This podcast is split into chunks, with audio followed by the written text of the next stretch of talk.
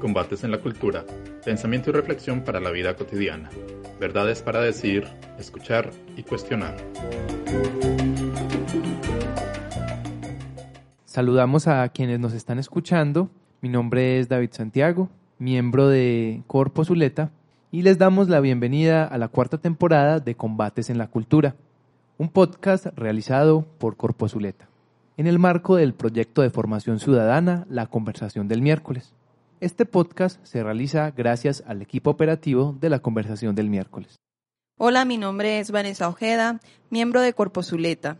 En este episodio cuestionaremos de la mano de la economía feminista algunas verdades e ilusiones del sistema económico capitalista. Para este episodio nos acompaña Lorena García. Ella hace parte de la red feminista antimilitarista. Un saludo para ti y gracias Lorena por aceptar esta invitación a este episodio. Muchas gracias por la invitación.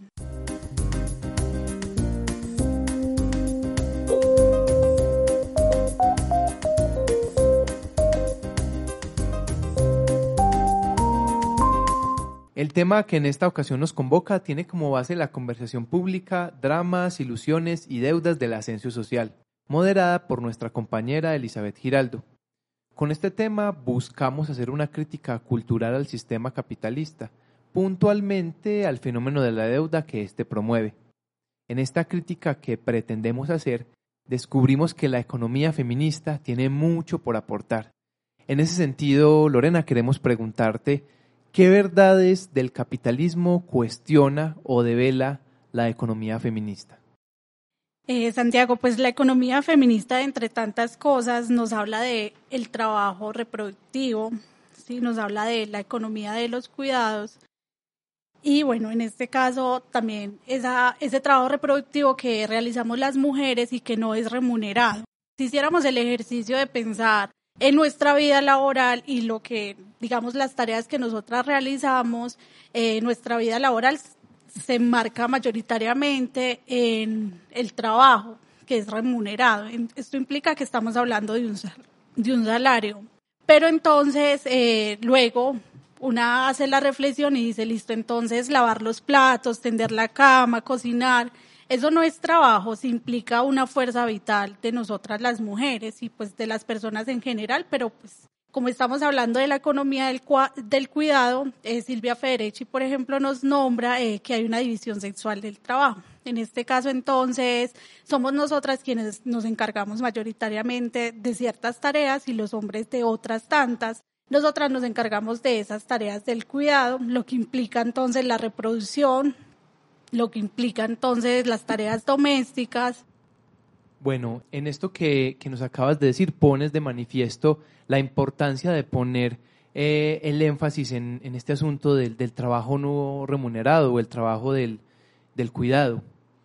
Y como hemos sabido, tú haces parte de la red feminista y en relación entonces con la economía feminista queremos preguntarte ¿Qué caminos podemos recorrer para superar estas ilusiones impuestas y los dramas que supone la deuda? La economía feminista nos dice varias cosas, ¿cierto? entre ellas que estamos endeudados, ¿cierto? O sea, que como sociedad trabajadora estamos endeudados.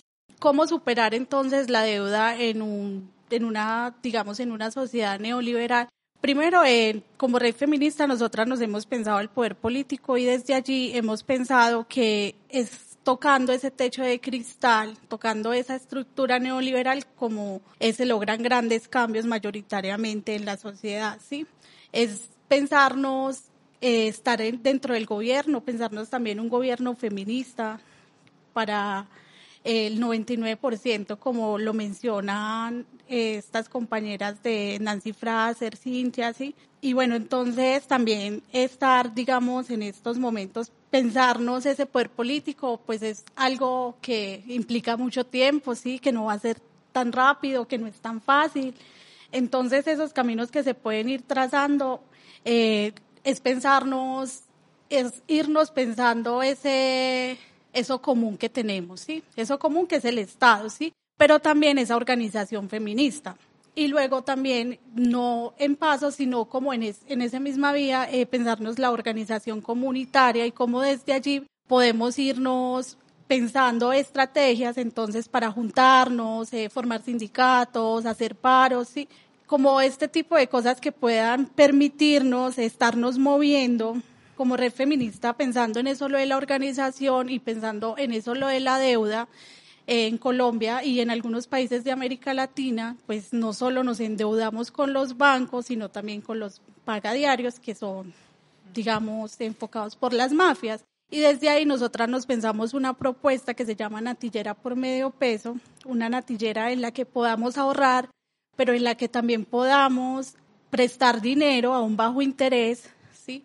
Ya sabemos que las mafias y que los bancos nos explotan y todo el tiempo eh, nos cobran un interés alto. Nosotras queremos colectivizar también el dinero y pensarnos también una propuesta en la que ese dinero se nos devuelva, se nos retribuya y, por ejemplo, cómo funciona el ahorro. Entonces, si tú tienes eh, 100 mil y yo puedo ahorrar 50 mil, ese dinero se presta y luego nos dividimos los intereses por partes iguales. ¿Eso qué quiere decir? Que quien tiene más, pues puede ayudar a que quienes tenemos menos eh, podamos ahorrar, ¿sí? Porque la idea es poder ahorrar y sacar, digamos, también eh, a, la a las personas, la mayoría de personas que ahorran en la natillera de, de esa deuda, ¿sí? de ese círculo de la deuda, en este caso los pagadiarios, mayoritariamente trabajadores y trabajadoras informales que no vengan un salario mensual y que están, digamos, en este fuego todo el tiempo de entonces endeudarse.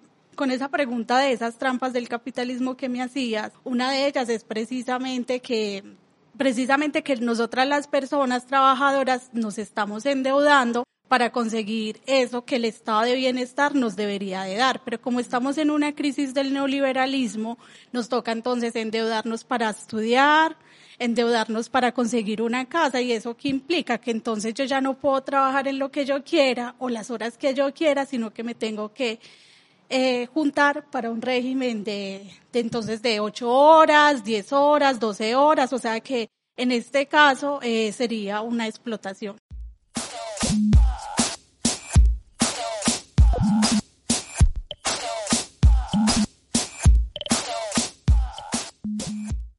Bajo el principio que nos vincula y nos hace eh, estar juntos y juntas en Corposuleta del conocimiento para la vida, reflexionar lo cotidiano, las relaciones. Eh, partiendo de allí, eh, me propongo pensar la deuda, porque hay una historia, una historia personal, familiar, que está marcada por por las consecuencias de la desigualdad económica y, finalmente el tener o el verse obligadas a acudir al endeudamiento y los créditos para poder suplir lo básico de la vida. Pero en el marco de la conversación del miércoles y pensando esto no como un problema individual, sino como un problema colectivo, es válido preguntarnos eh, qué tanto ha afectado el endeudamiento a lo que somos hoy, al la forma de vida que llevamos, porque la deuda tiene ese imperio cultural, emocional, simbólico, que casi no lo ponemos en duda. ¿Qué tipo de mediación está haciendo la deuda ante qué necesidades? ¿O la deuda a quién está reemplazando? Por ejemplo, la función de estados en la garantía eh, de los derechos, nos estamos endeudando para pagar aquellas cosas que una sociedad equitativa, igualitaria y justa debería proporcionarnos. Educación, salud, vivienda, son los principales fines a los que se llevan las deudas de las personas. Hagamos de esto una pregunta colectiva. En una perspectiva feminista, esos agobios, esos sufrimientos, esas culpas que podemos llegar a sentir en soledad, lo podemos volver asuntos eh, de interés común e incluso de lucha colectiva. vale también la pena preguntarnos por qué nos cuesta ver la deuda justamente como una construcción o un dispositivo cultural, económico y social y no como algo coesencial a nuestra vida. ¿Por qué nos cuesta tanto abordar la deuda, ponerla como un problema? ¿Cuáles son los mecanismos culturales que nos han llevado a naturalizarla? Siquiera sentir que que no debería existir, por ejemplo. ¿Es posible un mundo sin deudas? Bueno, estas son algunas de las preguntas eh, que me hago y, que creo que tienen múltiples posibilidades eh, de ser respondidas, eh, pero creo que en común debe tener esa afirmación de que estamos ante un problema colectivo y no un drama individual. Como acabamos de escuchar, Elizabeth nos plantea una serie de preguntas alrededor de la deuda para entender un poco más cómo es que el endeudamiento se ha vuelto parte de nuestras vidas en este orden social capitalista. Pues a través de ella podemos satisfacer necesidades básicas como vivienda, educación, salud. Las preguntas, como decía Stanislao Zuleta, nos permiten conocer las causas de aquello que nos genera malestar y sufrimiento. De algún modo, las preguntas que se plantean hacia afuera, hacia lo público, van descubriendo sentidos y relaciones para poder desajustar y quebrar aquello que aparece como una piedra inquebrantable e inmodificable. En este sentido es un paso mirar y entender la deuda como un problema colectivo que no obedece a algún tipo de comportamiento caprichoso, egoísta o ambicioso de parte de quienes se endeudan, porque las respuestas y soluciones a la deuda vista como problema social también son colectivas. ¿Qué hacemos para no seguir endeudándonos? Vuelvo a ti, Lorena. ¿Cómo lees o qué nos puedes decir de la intervención de Elizabeth sobre su interés en indagar sobre la deuda desde su historia personal, en la cual su madre tuvo que endeudarse? Pues lo que le pasa a la mamá de Elizabeth es algo que nos pasa y le pasa a la mayoría de mujeres, de familias, de hombres trabajadores en la sociedad. Es una de las trampas del capitalismo pensar entonces que el ascenso social es lo que nos va a garantizar eh, salir adelante, sí, o tener ese sueño de casa, beca, carro, pero luego cuando eh, llegamos a ese mundo laboral nos damos cuenta que así tú tengas un pregrado, una especialización, una maestría, hasta posiblemente un doctorado, no vas a conseguir trabajo fácil. ¿sí? O si lo vas a hacer, como lo mencionaba antes, eh, te vas a explotar, ¿sí? Porque tienes que cumplir con eso de endeudarte, ¿sí? Entonces tienes que pagar un crédito, eh, tienes que, digamos, en este caso, cumplirle a los bancos, porque si no, entonces o te quitan tu casa, o entonces te vetan en la vida crediticia, ya no puedes acceder a más créditos, sí, que es lo que le pasa también a muchas personas en la sociedad. Creo que eso, lo de, endeudarse, tiene mucho que ver también con, con esa trampa del neoliberalismo donde entonces yo soy, yo puedo ser lo que yo quiera ser, yo entonces puedo ser cualquier cosa, pero luego entonces entendemos que primero existe una división sexual del trabajo, entonces yo tengo que, además de ir a trabajar en la calle, tengo que trabajar en la casa. ¿sí? O sea que tengo un doble trabajo, tengo que trabajar muchas más horas, tengo que, eh, digamos, explotarme eh, para poder cumplir con esto. Y otras veces, en este caso, la mamá de Elizabeth es una mamá que es emprendedora, que también a veces nos hablan de que todas las mujeres o que todas las personas podemos hacer a tener una empresa, a tener lo mismo que cualquier otra persona y si no lo logra hacer es un fracasado, luego nos damos cuenta que es muy difícil porque el neoliberalismo nos pone en, esa, en ese momento de igualdad, pero en la realidad no somos iguales. Somos iguales, pero a la hora de consumir, pero, pero digamos que todo está mediado por la mercantilización. Entonces es desde ahí donde es a veces un poco complejo salir de esa deuda o creer que entonces no me voy a endeudar, sí que no me puedo, no, no quiero endeudarme, no me puedo endeudar, pero realmente a veces es un poco complejo. También, por ejemplo, para las mujeres que trabajan en fábricas, pues tienen que responder por sus hijos, tienen que responder entonces por todas estas deudas. Dejaría como por ahí. Sí, este sistema económico nos hace promesas, cada tanto nos hace muchas promesas, nos pinta horizontes coloridos y felices, pero claro, la promesa se convierte en una trampa, en una trampa del neoliberalismo, como bien mencionas, Lorena. Eh, realmente no se alcanza todo aquello que se aspira, incluso a través de la deuda, porque eso que se desea, independiente de su naturaleza, es más grande y centramos en la lógica del consumismo, a medida que satisfaces un deseo, aparece y crece otro. ¿Y qué queda para muchas personas? Endeudarse. Creo que es bueno preguntarse por aquello que nos lleva a endeudarnos, pero no me refiero únicamente a la satisfacción de las necesidades básicas que mencionamos ahorita, como vivienda, salud, educación, sino al consumo de bienes y servicios en la lógica del consumismo, de ese consumismo voraz. Y también es importante cómo deconstruir la idea de que la deuda es inevitable. Bueno, Lorena, ya para finalizar, quisiera que nos contaras un poco más sobre el proyecto que hace la red feminista que se llama Mi Mamá Trabaja.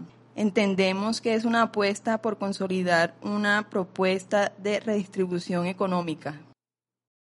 Bueno, mi mamá trabaja, es un espacio comunitario de mujeres, cuidados y economía, donde queremos poner al centro el reconocimiento y la redistribución de cuidados. Esa redistribución nosotras no la pensamos solamente entonces, listo, en la casa nos vamos a dividir las tareas domésticas, sino que también tiene que haber una redistribución económica. Eh, en este espacio comunitario, eh, nosotras nos pensamos eh, la economía feminista para vivir y pensamos que también a veces en esas trampas del neoliberalismo, en la organización social, caemos también en esa reproducción social y hacemos voluntariado. No lo digo porque esté mal, sino porque mayoritariamente nosotras las mujeres nos encargamos entonces de conseguir dinero, entonces de organizar el espacio, sí, nos encargamos también de ese trabajo reproductivo y no tenemos una ganancia. Mayoritariamente, en, por ejemplo, en los barrios son los líderes hombres quienes generan ganancia, quienes se están moviendo, quienes también están ahí muy institucionalizados, moviéndose pues digamos donde está el dinero. Entonces, desde ahí nosotras creemos que mi mamá trabaja, eh, sea un espacio también para que las mujeres se piensen en iniciativas económicas, entre ellas colectivizar eh, un autoservicio de, de lavado. ¿sí? Tú vas, lavas tu ropa y pues además de eso, entonces reflexionamos de eso lo que significa la redistribución, la economía y la justicia también por el trabajo eh, reproductivo que realizamos las mujeres y que no es reconocido y que tampoco es pagado y que genera ganancias también a este sistema neoliberal.